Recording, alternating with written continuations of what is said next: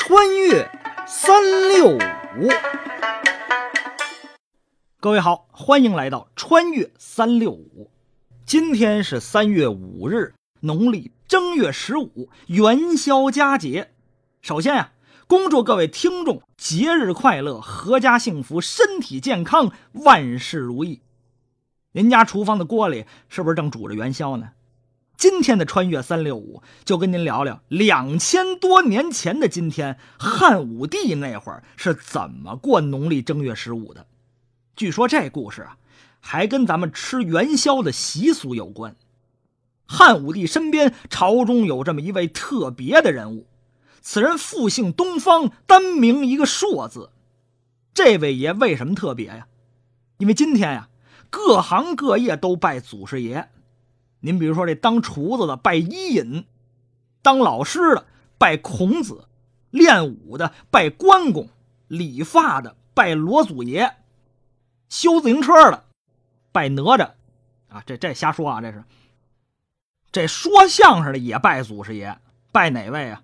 除了一位公认的祖师爷叫穷不怕朱绍文以外，还有一位祖师爷，这说相声都拜，就是这位东方朔。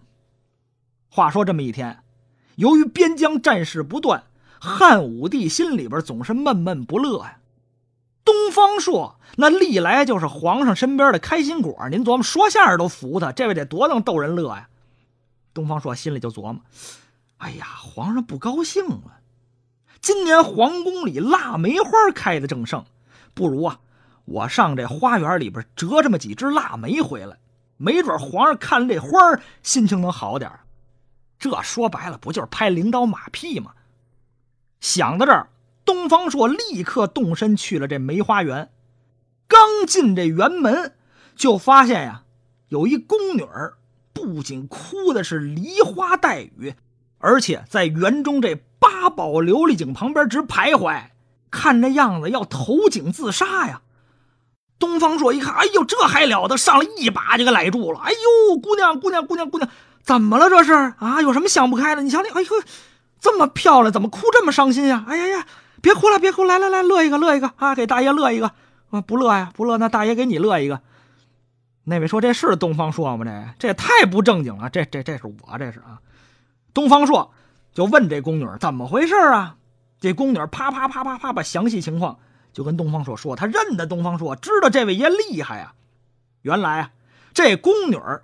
名叫元宵，哎，您别乐，这元宵姑娘长得还挺好看，而且呀，做得一手好汤圆但是自打她进宫以后，就再也没机会跟家人见面了。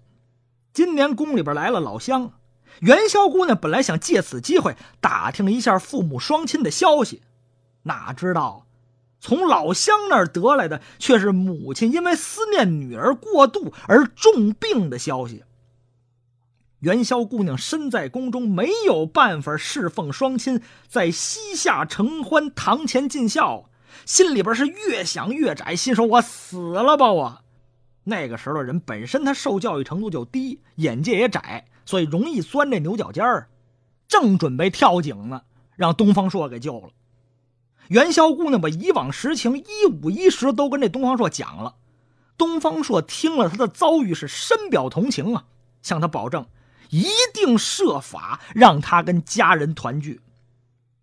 这天，东方朔初得皇宫，在长安城街市之上摆了这么一个小挂摊儿，老百姓都认识东方朔。一看，嚯，哎呀，东方朔先生摆挂摊儿了，好家伙，大名人呐！全都慕名跑这来求签问卜，哪知道，每个人所瞻所求。都是正月十六火焚身这么一句千语，好家伙，这一下长安城中可就乱了营了，街谈巷议是议论纷纷啊！坏了，听说了吗？正月十六长安城要着大火了！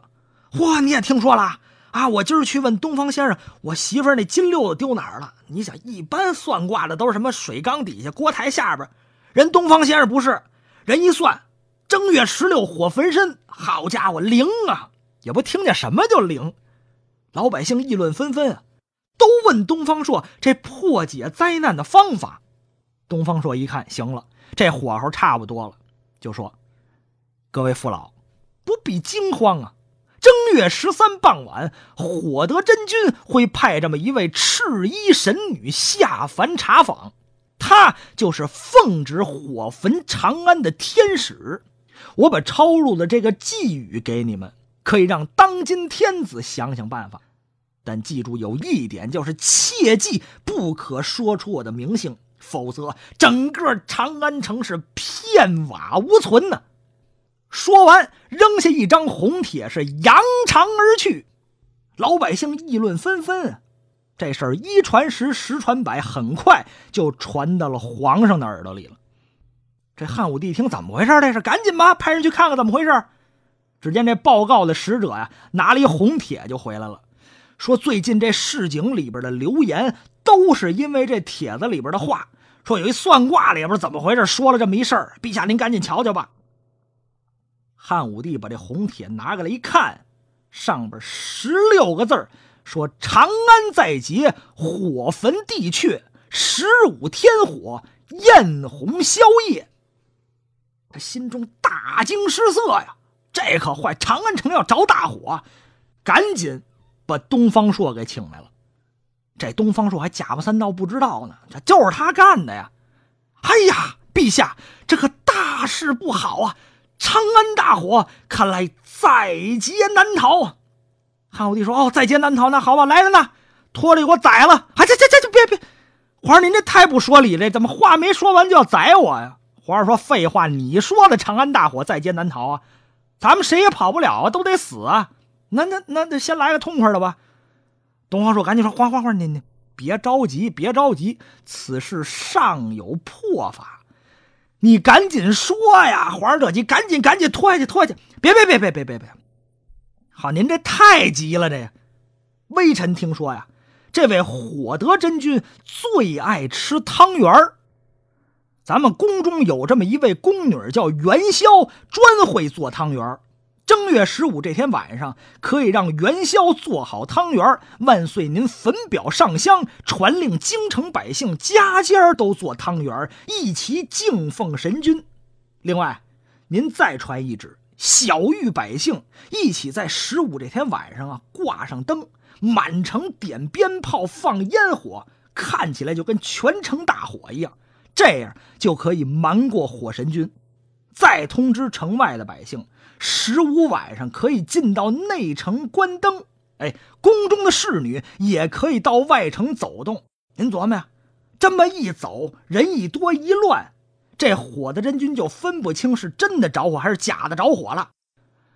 皇上一听，哎呀，爱卿妙计呀！来呀，拖出去斩了。哎，不是皇上，怎么还斩啊？说说说错了，说错了，说顺嘴了啊！寡人是说重重有赏。于是。皇上就传旨，照东方朔的办法去布置。到了正月十五这天晚上，长安城里是张灯结彩，游人熙来攘往，非常的热闹。宫女元宵的父亲也带着元宵的妹妹进城观灯。当他们看到写有“元宵”字样的大宫灯时，惊喜的高喊：“元宵，元宵！”元宵听到这喊声，赶紧赶过去，随后。元宵跟着父亲到城外家中，见到了重病在床的母亲。本来因为思念女儿重病的母亲，见到元宵这一高兴啊，这病当时就好了一大半元宵姑娘总算和家里的亲人团聚了。如此热闹了一夜，长安城果然平安无事。这不是废话，本来就没事儿啊！汉武帝大喜呀，于是下令，以后每到正月十五。都要做汤圆供火的真君。正月十五，全城挂灯放烟火，因为这宫女元宵这汤圆做的最好，人们就把汤圆叫做元宵，这日子也就叫做元宵节了。当然，这个关于元宵节的故事啊，十有八九是后人杜撰出来的，但是里面却包含着人们祈求一家团圆的美好愿望。不知道您家里的元宵煮好了吗？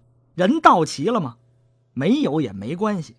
今天呀，咱就这元宵，通过网络视频一样，可以团聚在一起。好，感谢各位收听今天的《穿越三六五》，咱们明天再见。